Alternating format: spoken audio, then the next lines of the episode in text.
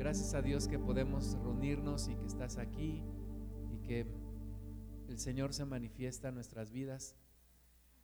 Vamos a Santiago capítulo 5, versículo 13. Santiago 5, 13 dice, ¿está alguno entre vosotros afligido? Haga oración. ¿Está alguno alegre? Cante alabanzas. ¿Está alguno enfermo entre vosotros? Llame a los ancianos de la iglesia y oren por él, ungiéndole con aceite, en el nombre del Señor. Y la oración de fe salvará al enfermo, y el Señor lo levantará, y si hubiere cometido pecados, le serán perdonados. Entonces, hacia cada necesidad y hacia cada situación que hay en nuestras vidas, Dios tiene una solución. Y llama la atención que las primeras dos las primeras dos necesidades o las primeras dos situaciones que nos muestra aquí Santiago es acerca de las emociones. Dice, si alguien se siente afligido, si alguien está afligido, y afligido pues quiere decir preocupado, eh, más que preocupado, triste, oprimido, eh, no sabes qué hacer, no sabes a dónde ir. Dice, si alguno está afligido, haga oración. O si alguno está alegre, ¿verdad? El punto contrario, todos quisiéramos siempre estar alegres, ah, no afligidos. Si estás alegre, canta alabanzas. O la tercera dice, si está enfermo, pues llame a los hermanos, llame a los ancianos para que oren por él. Y, la, oración, la oración de fe salvará al enfermo y el Señor lo levantará y si hubiere cometido pecados le serán perdonados. Sigue adelante Santiago 5:16 confesaos vuestras ofensas unos a otros y orad unos por otros para que seáis sanados. La oración eficaz del justo puede mucho, ¿verdad? Nos está hablando aquí el Espíritu Santo a través de Santiago de las necesidades que tenemos. A veces estamos afligidos, a veces estamos alegres, a veces estamos enfermos, a veces necesitamos perdonar a otros nuestras, las ofensas que nos han hecho, pero también necesitamos la sanidad de Dios. Y dice que la oración eficaz del justo puede mucho. Versículo 17, Elías era hombre sujeto a pasiones semejantes a las nuestras y oró fervientemente para que no lloviese y no llovió sobre la tierra por tres años y seis meses. Y otra vez oró y el cielo dio lluvia y la tierra produjo su fruto. Entonces, ahí está la, la, solución para nuestras vidas, la oración, la alabanza a Dios, el poder orar unos por otros, el poder perdonar unos a otros. Y de repente ahí en el versículo 17 nos menciona un ejemplo, un claro ejemplo de alguien que supo que la oración eficaz del justo puede mucho. Y ese hombre es Elías. Elías es el principal profeta del Antiguo Testamento. Elías es aquel hombre que representa a los profetas. Cuando Jesús aparece en la transfiguración, dice que hay dos, dos figuras que aparecen a sus lados. Uno era Elías, el otro Moisés. Elías representa a los profetas, Moisés representa a la ley. Entonces Elías es ese hombre emblemático de la profecía, un profeta de Dios, un profeta en el cual se manifestó el poder de Dios. Incluso la palabra de Dios nos habla acerca del espíritu de Elías. E, era un, un hombre lleno del Espíritu Santo, un hombre raro a los ojos de muchos, ¿verdad? Un hombre que vestía de piel de camello, un hombre que andaba solitario, pero siempre buscando a Dios. Y dice aquí que él oró fervientemente para que no lloviese y no, no llovió. Y luego oró y, la, y el cielo dio su lluvia y la tierra produjo su fruto. Pero dice que Elías era un hombre sujeto a pasiones semejantes a las nuestras. O sea, Elías no era un extraterrestre, no era un hombre de otro mundo. Elías era un hombre como tú y como yo dice aquí que era sujeto a pasiones, no sujetado a las pasiones. O sea, no era un hombre, eh, un hombre esclavo de las pasiones, sino que supo sujetar las pasiones a Dios. Elías fue un hombre de Dios y ante todo lo que hemos leído aquí en Santiago 5, donde dice, bueno, el que esté triste, haga oración, que esté alegre, cante alabanzas, el que esté enfermo, pida que oren por él, perdónense las ofensas unos por otros y nos presenta este ejemplo de Elías, de quien hoy vamos a, hablar y vamos a ver un poco más. Vamos al texto original en primer libro de Reyes, capítulo 17, versículo 1. Las emociones son algo que todo el, todo el día tenemos, todo el día estamos llenos de emociones. En un día puedes experimentar tristeza, alegría, puedes experimentar enojo, puedes experimentar nostalgia, un montón de, emociones que vienen a nuestra vida. Estamos sujetos a, pasiones, o podemos decir, estamos sujetos a emociones, pero no nos deben de controlar las emociones. Es muy peligroso que las emociones nos controlen no podemos ser personas emocionales, tenemos que ser personas espirituales, no guiados por las emociones. Pero vamos a ver, eh, primer libro de Reyes 17.1 dice, entonces Elías Tisbita, que era de los moradores de Galad, dijo a Acab, vive Jehová, Dios de Israel, en cuya presencia estoy, que no habrá lluvia ni rocío en estos años, sino por mi palabra. Así también aquí aparece de repente Elías, ¿verdad? No nos dice Elías nació en tal lugar, vivía en tal lugar, no, así aparece, lo introduce la palabra de Dios. Así Elías Tisbita, que era de los moradores de Galat, le dice al rey Acab que de aquí a unos años no habrá lluvia, sino solamente por la palabra del mismo Elías.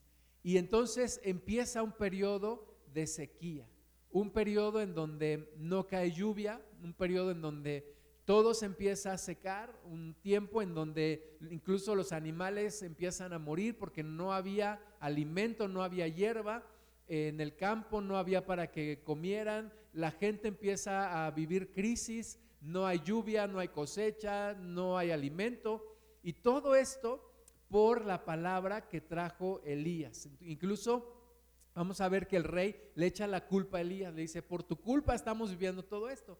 Pero entonces cuando Elías decreta o declara o anuncia o profetiza la, sequía, eh, Dios le dice, vete, vete al arroyo de Kerit que está frente al Jordán y ahí te van a sustentar los cuervos. Y dice la Biblia que le traían carne y pan por la mañana, carne y pan por la tarde. Y así estuvo un tiempo allí hasta que el arroyo se secó. Se secó el arroyo por la misma sequía y entonces Dios le dice, vete ahora a una, a una viuda pobre, te va a sustentar y él va a esta, a esta viuda pobre y es sustentado por todos estos años que hay sequía. Pero entonces eh, dice también, vamos a ver, primer libro de Reyes 16, 29, acerca de Acab. Eh, todo esto pasa en medio del reinado de Acab. Dice el versículo 29, comenzó a reinar Acab, hijo de Omri, sobre Israel el año 38 de Asa, rey de Judá. Y reinó Acab, hijo de Omri, sobre Israel en Samaria 22 años. Y Acab, hijo de Omri, hizo lo malo ante los ojos de Jehová, más que todos los que reinaron antes de él, porque le fue ligera cosa andar en los pecados de Jeroboam, hijo de Nabat, y tomó por mujer a Jezabel, hija de Edbaal, rey de los Sidonios, y fue y sirvió a Baal y lo adoró. E hizo altar a Baal en el templo de Baal que él edificó en Samaria. Hizo también Acab una imagen de acera, haciendo así Acab más que todos los reyes de Israel que reinaron antes que él para provocar la ira de Jehová, Dios de Israel. Entonces, este, este hombre acá fue uno de los reyes más perversos de Israel, un hombre malo, un hombre perverso, un hombre eh, que no le importaba hacer el pecado y no le importaba que los demás lo hicieran tampoco. Él, él siguió un camino de perversidad. Además se casó con una mujer perversa, una mujer más perversa que él se llamaba Jezabel. Y esta mujer, Jezabel, dice la Biblia que lo incitaba a hacer el mal. O sea, ya de por sí Acab era malo y esta mujer todavía le daba más, le daba más ideas, lo empujaba más para que hiciera lo malo. En el tiempo de Acab se extendió el culto a Baal y a Acera, estos dioses abominables de los sidonios. Baal, nada más para que tengamos una idea, uno de los Baales era Baal Zebú, que actualmente se le conoce como Belcebú, príncipe de los demonios. Entonces, este rey de Israel, recuerda, no estamos hablando de un pueblo aparte de Israel, era el pueblo de Dios, el pueblo de Dios gobernado por Acab, estaban adorando a los demonios, incitados por Acab y Jezabel, uno de los reyes más perversos de Israel y una de las épocas más oscuras de Israel también. Es el pueblo de Dios adorando demonios, sacrificando niños, ofreciendo sangre de sus propios cuerpos a estos demonios, a estos, a estos ídolos a los cuales estaban adorando. Pues ese era Acab y ese era el tiempo en donde aparece Elías. Elías vive en el tiempo más oscuro o en uno de los tiempos más oscuros del pueblo de Dios. Primer libro de Reyes 21, 25 dice, a la verdad ninguno fue como Acab que se vendió para hacer lo malo ante los ojos de Jehová. Entonces, si los demás reyes habían sido malos, Acab les dijo, quítate que ahí te voy, ¿verdad? Era, era perverso, dice que se vendió para hacer lo malo porque Jezabel, su mujer, lo incitaba. O sea, Jezabel era una bruja, literalmente. Jezabel era una sacerdotisa de los demonios. el, Incluso hoy en día eh, seguimos hablando del espíritu de Jezabel, el espíritu de Jezabel que destruye a los siervos de Dios. Era un espíritu el que tenía esta mujer y que le hacía hacer todo lo que ella estuvo haciendo, incluyendo extender el culto a estos demonios. Versículo 26. Él fue en gran manera abominable, caminando en pos de los ídolos, conforme a todo lo que hicieron los amorreos, a los cuales lanzó Jehová de delante de los hijos de Israel. Entonces Israel se estaba comportando como uno de los pueblos que Dios había echado de esa tierra. Se estaba comportando adorando ídolos, adorando demonios, ofreciendo sacrificios, haciendo cosas verdaderamente abominables delante de Dios. Y te recuerdo, estamos hablando del pueblo de Israel, estamos hablando del pueblo de Dios, no estamos hablando de otro pueblo el pueblo de Dios que fue rescatado del desierto, de, perdón, de la tierra de Egipto y luego metido al desierto y luego metido a esta tierra prometida. Así que viene el, el enojo de Dios y la sequía es resultado de todo esto, de todo esto que está pasando. Hay una sequía que es peor que la sequía física y es la sequía espiritual cuando Dios no está en nuestras vidas, cuando nos hemos apartado de Dios, cuando hemos hecho a un lado a Dios. Y bueno, estaba pasando todo esto, regresamos a primer libro de Reyes 18.1, pasados muchos días, ¿verdad? Santiago dice que fueron tres años, aquí nos dice, pasados muchos días, vino palabra de Jehová a Elías en el tercer año, ya nos dice también, tres años, diciendo, ve, muéstrate a Acab y yo haré llover sobre la faz de la tierra. Fue pues Elías a mostrarse a Acab. Y el hambre era grave en Samaria. Y Acab llamó a Abdías su mayordomo. Abdías era en gran manera temeroso de Jehová, porque cuando Jezabel destruía a los profetas de Jehová, Abdías tomó a cien profetas y los escondió de cincuenta en cincuenta en cuevas y los sustentó con pan y agua. Fíjate qué situación tan terrible. Primera, la sequía. La sequía era tal que un día Acab andaba ahí por Samaria, que era la capital del reino, y escucha la voz de una mujer que le grita desde el muro, ¡Ey, Acab, hey, rey! Y le dice, pues, ¿qué, qué, qué, qué pasó? ¿Qué tienes? ¿Qué te pasa?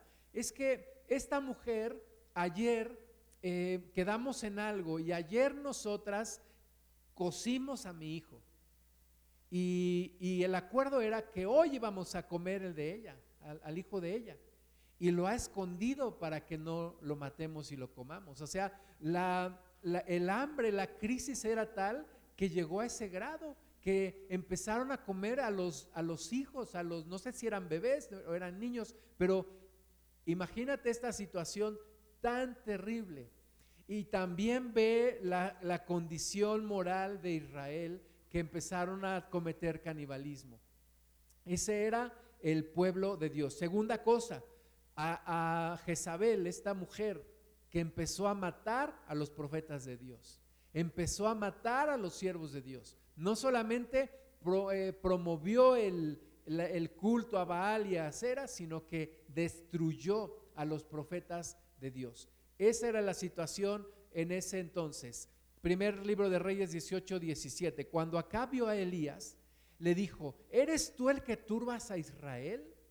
Y él respondió, yo no he turbado a Israel, sino tú y la casa de tu padre, dejando los mandamientos de Jehová y siguiendo a los Baales. Envía pues ahora y congrégame a todo Israel en el monte Carmelo y los 450 profetas de Baal y los 400 profetas de Acera que comen de la mesa de Jezabel. O sea, Jezabel estaba promoviendo todo este ocultismo, estaba alimentando a estos, a estos sacerdotes demoníacos, estaba, estaba protegiéndolos, dándoles de comer. ¿Y qué situación tan difícil? Y algo similar vivimos en estos días, ¿verdad? Mucha gente haciendo ocultismo, cada vez hay más lugares de adoración a la muerte, de adoración a los demonios, cada vez hay más lugares donde se practica la santería y tantas y tantas y tantas cosas.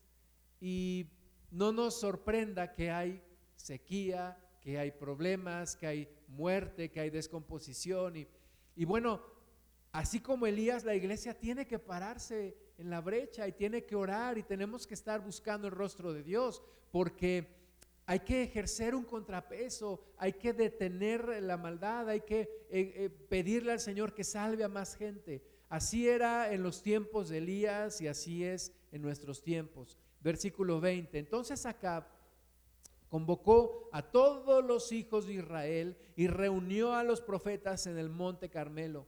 Y acercándose Elías a todo el pueblo, dijo, ¿hasta cuándo claudicaréis vosotros entre dos pensamientos? Si Jehová es Dios, seguidle. Y si Baal, id en pos de él. Y el pueblo no respondió palabra.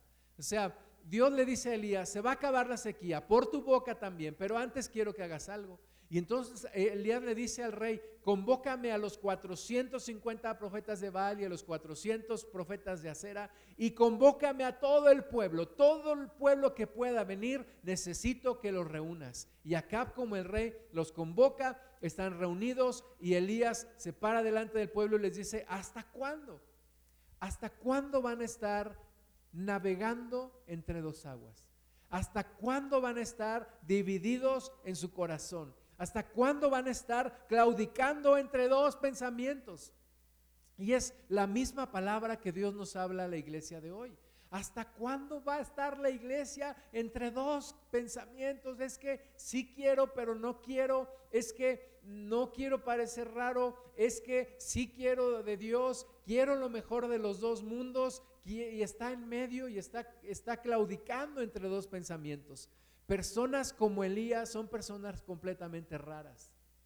Un hombre que se entregó a Dios sin compromisos sociales, sin nada que le estorbara en su camino hacia Dios. Un hombre que hizo que hizo de Dios el centro completamente de su vida. Y nosotros hoy no queremos ser raros como él. Incluso al hablar de Elías no, no, no podemos dejar de pensar en Juan el Bautista. Juan el Bautista igual, tenía el espíritu, el mismo espíritu que tenía Elías, incluso vestía también de, camello y con un cinto de cuero y dice la Biblia que comía langostas y andaba en el desierto y comía miel silvestre. Y Jesús dijo, ha sido el hombre más grande de todos los profetas hasta estos tiempos, es Juan el Bautista. Otro hombre que entregó completamente su vida al Señor. Pero hoy la iglesia eh, a mí me, llama mucho la atención que no queremos, no queremos ser raros, no queremos ser apasionados, no queremos entregarle a Dios nuestra vida, no queremos completamente vivir para Dios, porque estamos claudicando entre dos pensamientos. Y Dios dice, bueno, ¿hasta cuándo? Dice Elías, ¿hasta cuándo van a estar así? Si es Jehová, sigan a Jehová, pero síganlo bien. Y si es el demonio, pues sigan al demonio, pero aténganse a las consecuencias y vayan en pos de él. Y el pueblo no respondió absolutamente nada. Y Elías volvió a decir al pueblo, solo yo he quedado profeta de Jehová, mas de los profetas de Baal hay 450 hombres. Dénsenos pues dos bueyes y escojan uno ellos y córtenlo en pedazos y pónganlo sobre leña, pero no pongan fuego debajo. Y yo prepararé el otro buey y lo pondré sobre leña y ningún fuego pondré debajo. Invocad luego vosotros el nombre de vuestros dioses y yo invocaré el nombre de Jehová. Y el Dios que respondiere por medio del fuego, ese sea Dios. Y todo el pueblo respondió diciendo, bien dicho. Entonces Elías dijo a los profetas de Baal, escogeos un buey y preparadlo vosotros primero pues que sois los más, e invocad el nombre de vuestros dioses, mas no pongáis fuego debajo. Ahí está la confrontación, ahí está Elías diciendo que ustedes dicen que Baal, aquí hay 850 sacerdotes de los demonios y solamente Elías estaba representando a Dios dice, ok, vamos a poner esta prueba, vamos a hacer esto. Si realmente sus dioses son dioses, que se manifiesten ahora. Y si Jehová es Dios, que se manifieste también ahora. Y entonces preparen su holocausto, hagan sus cosas ustedes primero, dice Elías, y yo voy a hacer lo mío y voy a clamar a Dios por fuego del cielo. Versículo 26. Y ellos tomaron el buey que les fue dado y lo prepararon e invocaron el nombre de Baal desde la mañana hasta el mediodía, diciendo, Baal, respóndenos. Pero no había voz ni quien respondiese. Entre tanto, ellos andaban saltando cerca del altar que habían hecho. Y aconteció al mediodía que Elías se burlaba de ellos, diciendo, gritad en voz alta Quizá porque Dios es, quizá está meditando o tiene algún trabajo o va de camino, tal vez duerme y hay que despertarle. Y ellos clamaban a grandes voces y se sajaban con cuchillos y con lancetas conforme a su costumbre hasta chorrear la sangre sobre ellos. Pasó el mediodía y ellos siguieron gritando frenéticamente hasta la hora de ofrecerse el sacrificio, pero no hubo ninguna voz, ni quien respondiese, ni escuchase. Nada, nada, nada pasó porque estaban invocando a estos demonios que estaban, ¿sabes cómo estaban? Atados. Estaban atados. No les permitió Dios manifestarse. Fuimos a la Ciudad de México hace como un mes, nos subimos a un Uber y empezamos a platicar con el, con el señor que iba conduciendo. Y nos empezó a platicar que él pues había ido a Estados Unidos y allá había trabajado un tiempo, pero que su padre había enfermado y él, él, regresó y nos dijo, Dios me concedió la gracia de poder cuidar a mi padre en los últimos días de su vida. Y entonces nos empezó a platicar de su hermano. Nos dijo, miren, mi hermano tiene una, una, una, una casa o un local más bien que rentó o, el local estaba como parte de la casa, algo así, y se, lo rentó a una mujer eh, para una estética. Pero esa mujer empezó a andar con una persona que venía de Cuba.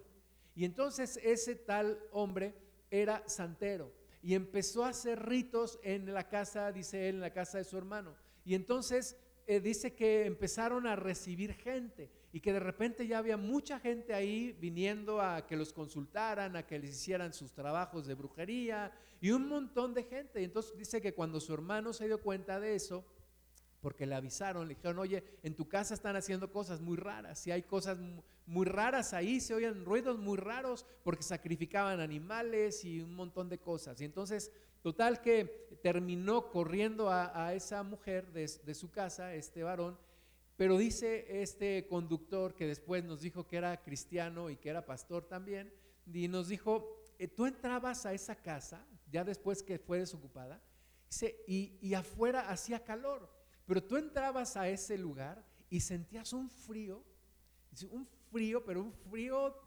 espeluznante.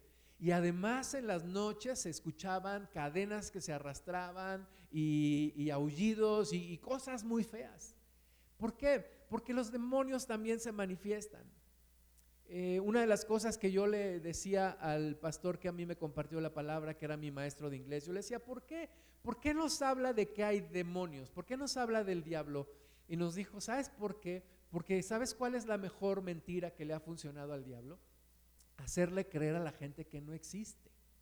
Entonces una, un montón de gente piensa que no existe, pero otros que sí saben que existe y le invocan y le piden sus manifestaciones. Y así estaban estos, pidiendo la manifestación de esos demonios. Y yo estoy seguro que no se manifestaron porque Dios se los impidió. Dios les dijo, ustedes quietos, ustedes atados, en el nombre de Jesús y nada pasó. Y estaban sacrificando su sangre, estaban ofreciendo su sangre, estaban chorreando, era su costumbre, así lo hacían. Te vuelvo a repetir, era el pueblo de Dios. Israelitas, hebreos haciendo esto. Versículo 30. Entonces dijo Elías a todo el pueblo, acercaos a mí. Y todo el pueblo se le acercó. Y él arregló el altar de Jehová estaba arruinado.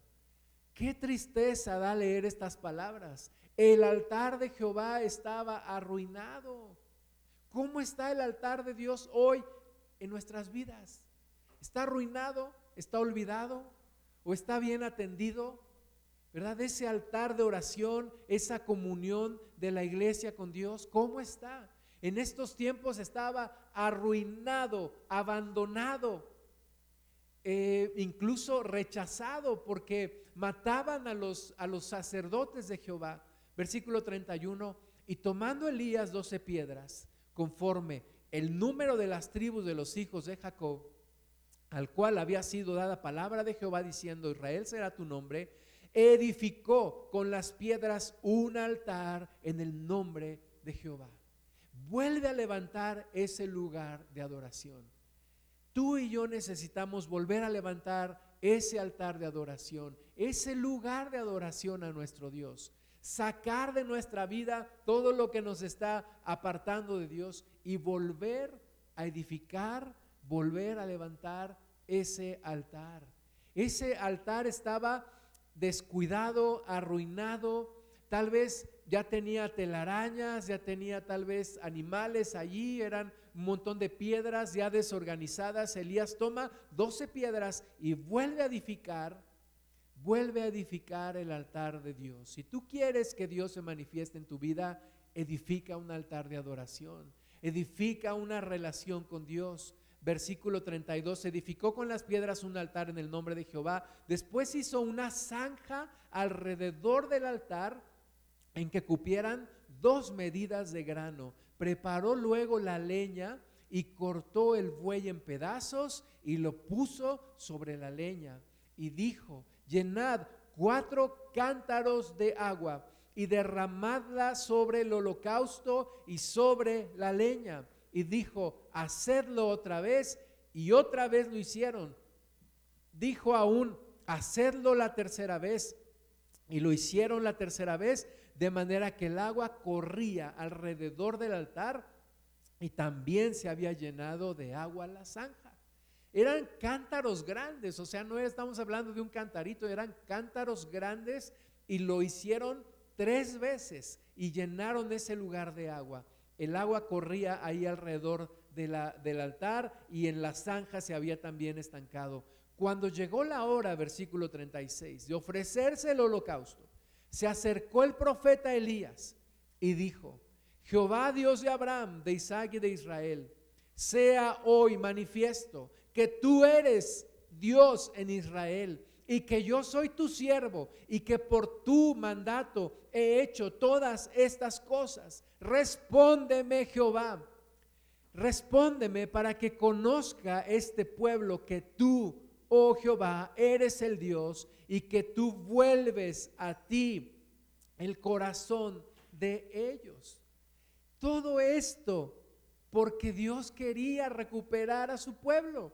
Todo esto porque Dios quería recuperar el corazón de su pueblo, así como hoy Dios quiere recuperar nuestro corazón, Dios quería recuperar el corazón del pueblo. Entonces cayó fuego de Jehová y consumió el holocausto, la leña, las piedras y el polvo y aún lamió el agua que estaba en la zanja. Viéndolo todo el pueblo se postraron y dijeron, Jehová es el Dios, Jehová es el Dios. Entonces Elías les dijo, prended a los, a, los profetas de Baal para que no escape ninguno. Y ellos los prendieron y los llevó Elías al arroyo de Sison y allí los degolló. O sea, un hombre lleno del Espíritu Santo un hombre apasionado por las causas de Dios. Dice Señor, no es posible esto que está pasando. Y Dios se manifiesta a través de este hombre. Fuego desciende del cielo. Y hoy damos gracias a Dios porque ese fuego que desciende del cielo no nos, no nos consume, no nos quema, pero es el fuego del Espíritu Santo. Y entonces acaba con todos estos profetas de los demonios. Entonces, entonces está preparado el camino para que termine la sequía. Entonces Elías dijo a Acab, sube, come y bebe, porque una lluvia grande se oye. Acab subió a comer y a beber y Elías subió a la cumbre del Carmelo y postrándose en tierra, puso su rostro entre las rodillas y dijo a su criado, sube ahora y mira hacia el mar. Y él subió y miró y dijo, no hay nada. Y él le volvió a decir, vuélvete siete veces. A la séptima vez dijo, yo veo una pequeña nube como del tamaño de la palma de la mano de un hombre que sube del mar. Y él dijo, ve y di a Cab, unce tu carro y desciende para que la lluvia no te ataje. Y aconteció, estando en esto, que los cielos se oscurecieron con nubes y viento y hubo una gran lluvia. Y subiendo a Cab, vino a Jezreel y la mano de Jehová estuvo sobre Elías, el cual ciñó sus lomos y corrió delante de Acab hasta llegar a Jezreel. ¿Cuántas cosas tan grandes de parte de Dios en los tiempos de Elías? Pero cuántas cosas Dios quiere hacer hoy también a través de su iglesia. Algunas reflexiones hasta, hasta aquí es eh, primero, que si tú no sujetas las pasiones a ti, ellas te sujetarán a ti a ellas. Tú tienes que sujetar tus pasiones a ti y apasionarte por Dios. Elías fue un hombre sujeto a pasiones, pero no fue un hombre sujetado por las pasiones, sino sus propias pasiones estaban orientadas a Dios. Era un, hombre que, se, que el celo del Señor le consumía. Un altar de Dios arruinado no es responsabilidad más que de la iglesia. Si el altar de Dios está arruinado, es nuestra responsabilidad, es nuestra culpa. Estamos viendo lo que está pasando de nuevo en nuestro país. Los ojos de todo el mundo están puestos otra vez sobre México y otra vez por un desastre en Acapulco no se explican, bueno, el, gobierno se lava las manos, dice, pues no sabíamos si nunca había pasado, y otros dicen, pues es que de Estados Unidos les avisaron con, con varias horas de anticipación y nadie le dijo a la población. La realidad también, hermanas y hermanos, es que no se esperaba que eso pasara en Acapulco, no se esperaba, incluso estaban monitoreando otro huracán, el huracán Norma. Pero esto pasó de repente. Me llama a mí mucho la atención que fuera exactamente en Acapulco. O sea, ¿por qué no fue en un lugar desierto? ¿Por qué no fue en un lugar donde no había gente? ¿Por qué, no, por qué tuvo el, el ojo del huracán? ¿Por qué tuvo que caer exactamente sobre Acapulco? Y, y de nuevo, pensar, lo, primero que se nos viene a la mente, todo lo que se hace en Acapulco. Una tierra también de narcos, de crímenes, de pecado, de tantas y tantas y tantas cosas. ¿Verdad? No es que nos da gusto, pero si esto no nos hace movernos al arrepentimiento, no sé qué lo podrá hacer. Un altar arruinado es responsabilidad de la iglesia. ¿Y hasta cuándo divagaremos entre dos caminos? ¿Hasta cuándo la iglesia no se va a definir? A definirse por el Señor, definirse por, por, por Dios. Tengo un amigo pastor, me decía, pues es que, es que yo creo que lo que está pasando en mi congregación es mi culpa. Y le dije, pues ¿qué está pasando en tu congregación? Dice, pues es que hay muy poca asistencia, muy pocas personas, no los animo a compartir el Evangelio, no lo hacen. Y, le digo, pues mira, no, no es como dicen mal de muchos, consuelo de tontos, pero, pero estamos igual. O sea, nos ha afectado mucho la pandemia, estamos apenas como que tratando de recuperarnos. Eh, hay una sequía espiritual y estamos divagando entre dos caminos. Una sequía espiritual que, que no trae más que consecuencias naturales. Pero en los momentos de mayor oscuridad es cuando más brilla la luz. En los momentos de una cab es cuando hay un Elías. Y este es el tiempo de la iglesia. Este es el tiempo de la iglesia. Este tiempo de oscuridad es un tiempo para la iglesia, para que la iglesia brille con la luz de Cristo. Elías dijo, eh, su, criado le dijo, una, una nube, una nube como del tamaño de la palma de la mano de un hombre está subiendo del mar. Y, Elías dice, una lluvia grande se oye. Uno decía, una pequeña nube como del tamaño de la palma de la mano de un hombre. Y Elías dice, es una gran lluvia. La fe te hace ver cosas que los demás no ven. Pero cuando nos comprometemos con el Señor, cuando estamos orando, recuerda, Santiago dijo, la oración del justo puede mucho. La oración de un justo puede mucho. Así que necesitamos orar y necesitamos, todos necesitamos el fuego de Dios. No para que nos chamusque, no para que nos, nos, nos mate, pero sí para que consuma todo nuestro ser y sea un sacrificio grato al Señor. Pero la historia no termina ahí.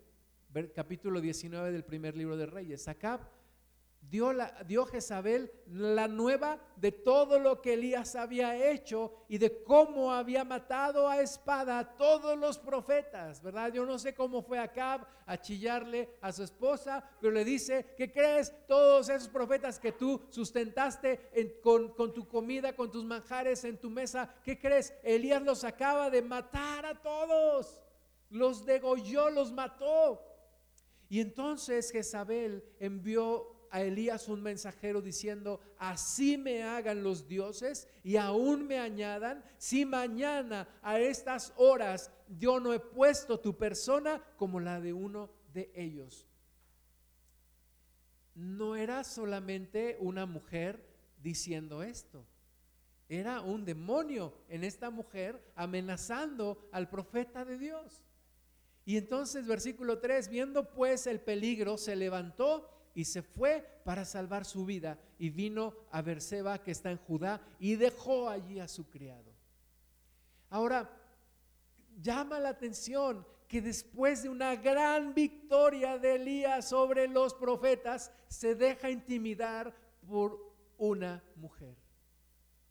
¿Por qué pasan estas cosas? Después de una gran victoria que hemos tenido, viene una situación, viene un problemita y nos, y nos hace huir y nos hace escondernos. ¿Por qué? Él se fue por el desierto un, un, día de camino, ¿verdad? Dice ahí que dejó a su criado en Berseba y él se fue, él siguió, él siguió un día de camino y vino y se sentó debajo de un enebro y deseando morirse, dijo, basta ya, oh Jehová, quítame la vida, pues no soy yo mejor que mis padres. Y echándose debajo del enebro, se quedó dormido y he aquí luego un ángel le tocó y le dijo, levántate, come. Entonces él miró y he aquí a su cabecera una torta cocida sobre las ascuas y una vasija de agua y comió y bebió y volvió a dormirse. Y volviendo el ángel de Jehová la segunda vez, le tocó diciendo, levántate y come, porque largo camino te resta. Se levantó pues y comió y bebió, y fortalecido con aquella comida, caminó cuarenta días y cuarenta noches hasta Oreb, el monte de Dios. En otras palabras, y tal vez si nosotros tuviéramos a un psicólogo aquí leyendo esta historia, tal vez, tal vez su diagnóstico sería, Elías está deprimido. Elías quiere morirse. Quiere morir, está, está deprimido. Y tal vez si le rascara un poquito a la situación, diría, está desgastado, está agotado, está cansado. No solamente físicamente está agotado en su alma, está agotado en su corazón, no tiene más ganas de vivir, no tiene más ganas de nada, está agotado, acaba de vivir una gran victoria, pero ahora está huyendo y ya no tiene fuerzas para continuar. Pero en esos momentos llegó Dios y lo alimentó. Y, lo alimentó para que siguiera su camino y para que siguiera hasta el monte Oreb, allí que se llama el monte de Dios. Versículo 9, y allí se metió en una cueva donde pasó la noche y vino a él palabra de Jehová, el cual le dijo, ¿qué haces aquí, Elías? Es de llamar la atención cuando Dios pregunta algo porque Dios es omnisciente. O sea, Dios todo lo conoce. Dios es sabio. Cuando Dios hace una pregunta, no es precisamente porque está buscando información. Cuando Dios hace una pregunta, más bien es para que tú y yo reflexionemos. Y, Dios le pregunta a Elías, Elías, ¿qué haces aquí? Elías, ¿qué pretendes? ¿Qué buscas?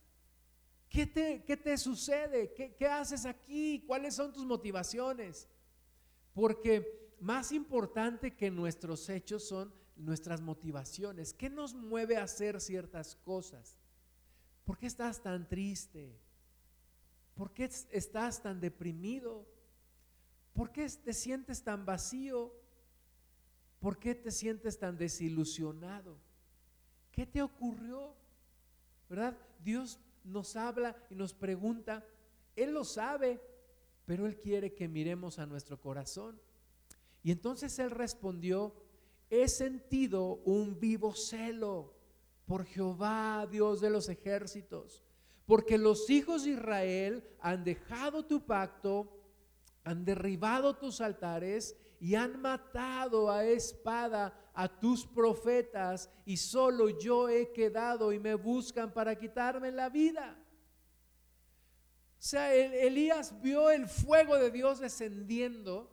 Elías mató a los profetas del diablo, pero hay algo que se quedó en el corazón de Elías. En el corazón de Elías no se quedó el fuego de, Dios que descendió y, y, el poder que Dios y cómo el Espíritu Santo lo llenó y cómo degolló a esos sacerdotes, en su corazón él tenía un gran dolor.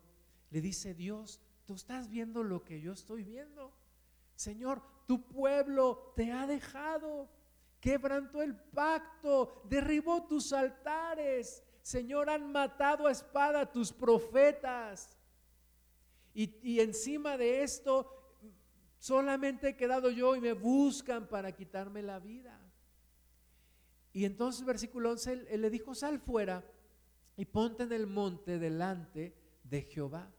Y llegué aquí Jehová que pasaba y un grande y poderoso viento que rompía los montes. ¿Verdad? ¿Es posible un viento que rompe los montes? Lo acabamos de ver en, en las noticias en Acapulco. ¿Verdad? Vientos que rompieron edificios, estructuras.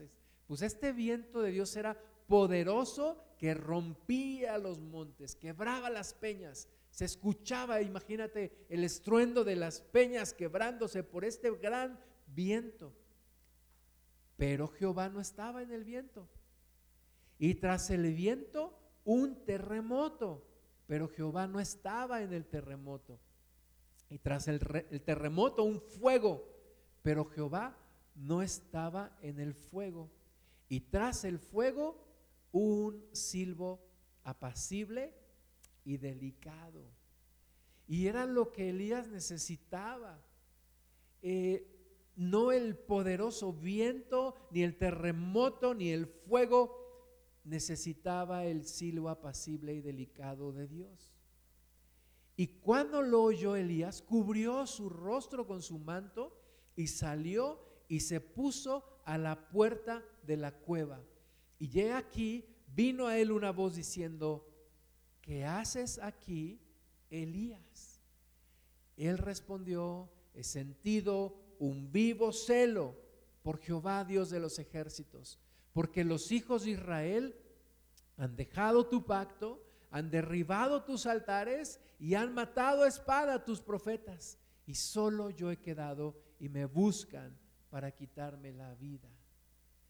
De nuevo, la misma pregunta y la misma respuesta de Elías, pero ya con un silbo apacible que está con él y Elías sintiendo la presencia de Dios. Y entonces Dios le dice, versículo 15, ve, vuélvete por tu camino, por el desierto de Damasco, y llegarás y ungirás a Asael por rey de Siria, a Jehú, hijo de Simdi, de Simsi ungirás por rey sobre Israel, y a Eliseo, hijo de Safat, de Abel Meola, ungirás para que sea profeta en tu lugar. Y el que escapare de la espada de Asael, Jehú lo matará, y el que escapare de la espada de Jehú, Eliseo lo matará, y yo haré que queden en Israel siete mil cuyas rodillas no se doblaron ante Baal y cuyas bocas no lo besaron. Elías lo que necesitaba era un descanso en la presencia de Dios. Y eso es lo que tú y yo también necesitamos. Buscar la presencia de Dios con intensidad. Elías no estaba deprimido porque lo habían corrido del trabajo o porque lo había dejado su novia o, porque lo habían apartado sus hijos. Elías estaba deprimido por la situación espiritual del pueblo de Dios. Estaba triste porque dijo, Señor, hemos perdido lo más valioso que teníamos, lo que nos distinguía de todos los pueblos, lo que nos garantizaba un futuro. Hemos perdido tu presencia.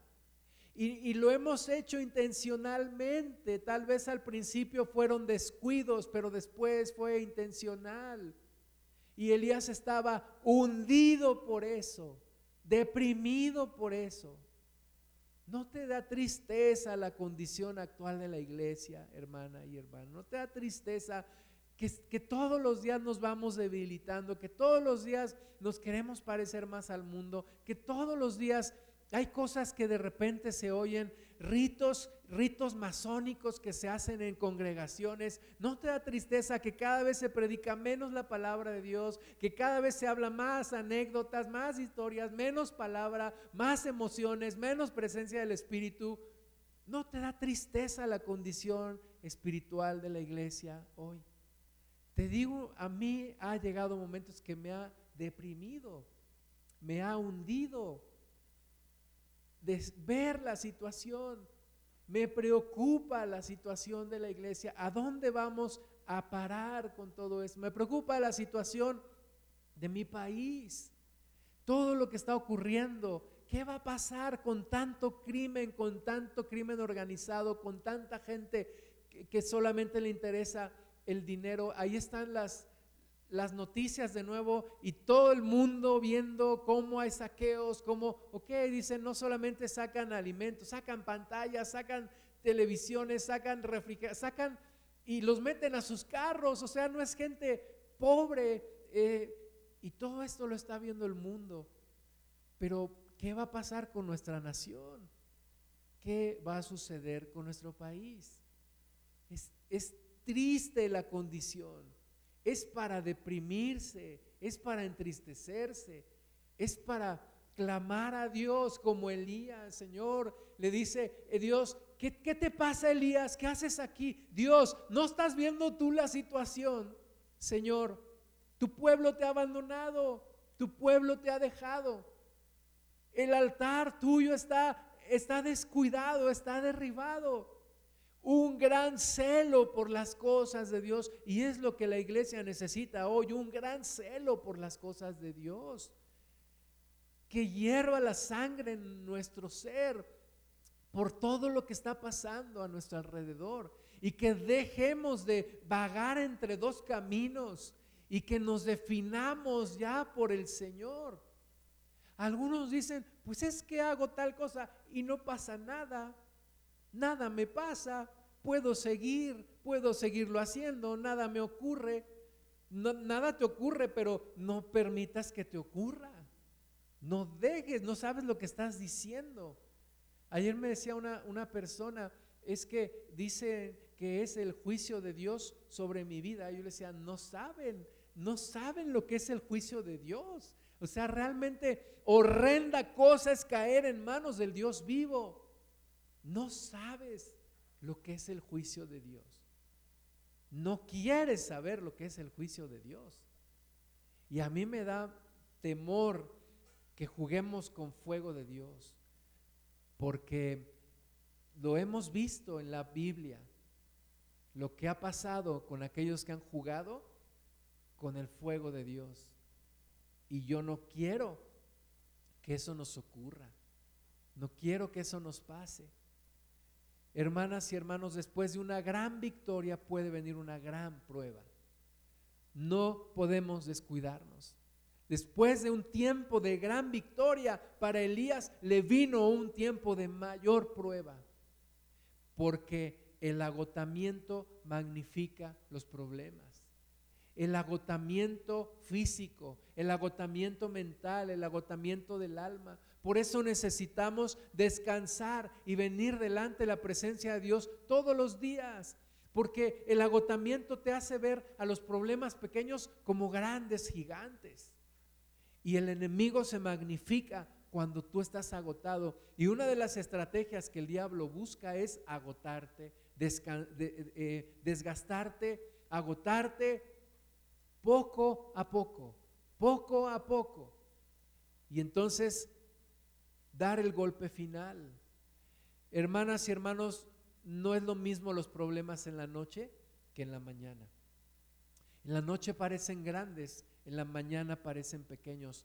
Todos necesitamos descansar, pero descansar también en la presencia de Dios. Necesitamos el fuego, pero también necesitamos el silbo apacible de Dios.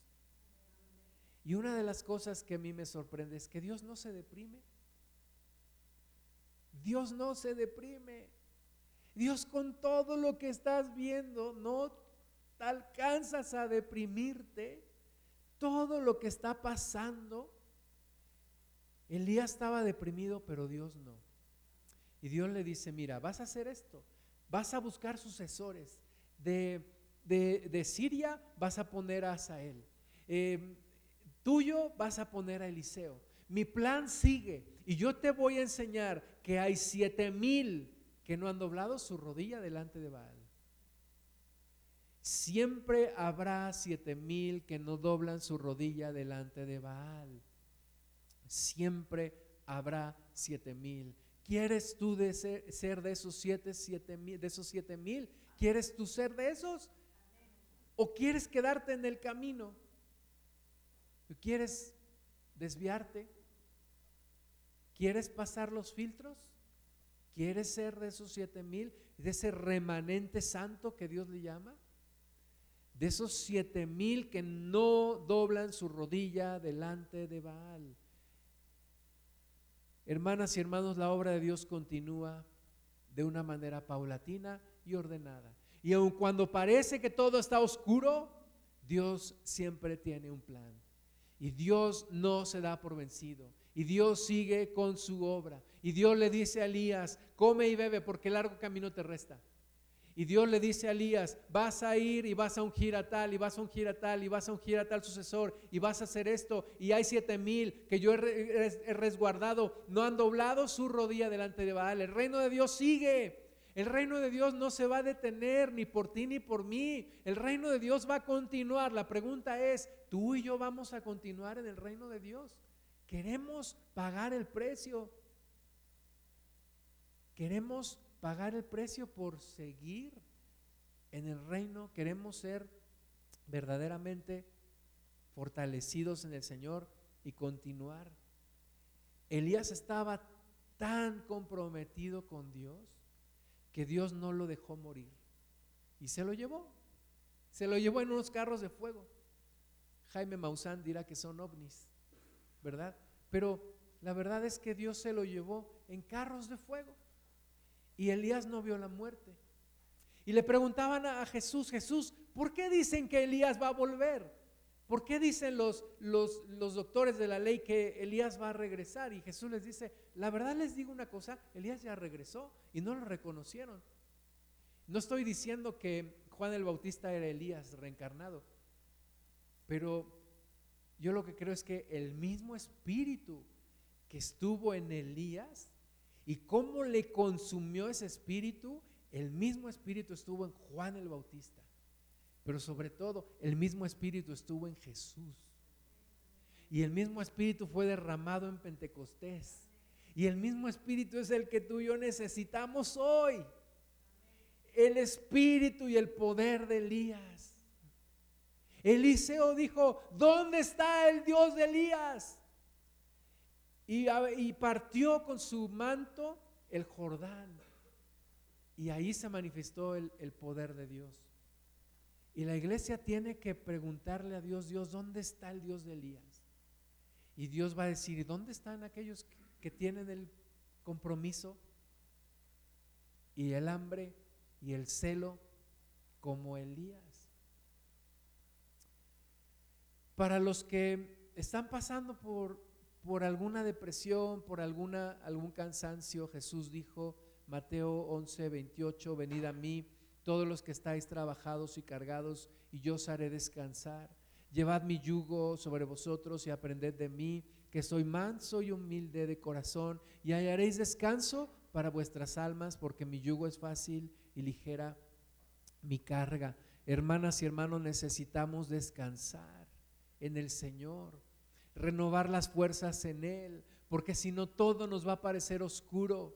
Elías decía, solo quedo yo, Dios, Dios le dice, no, estás equivocado, no quedas solamente tú, hay siete mil como tú.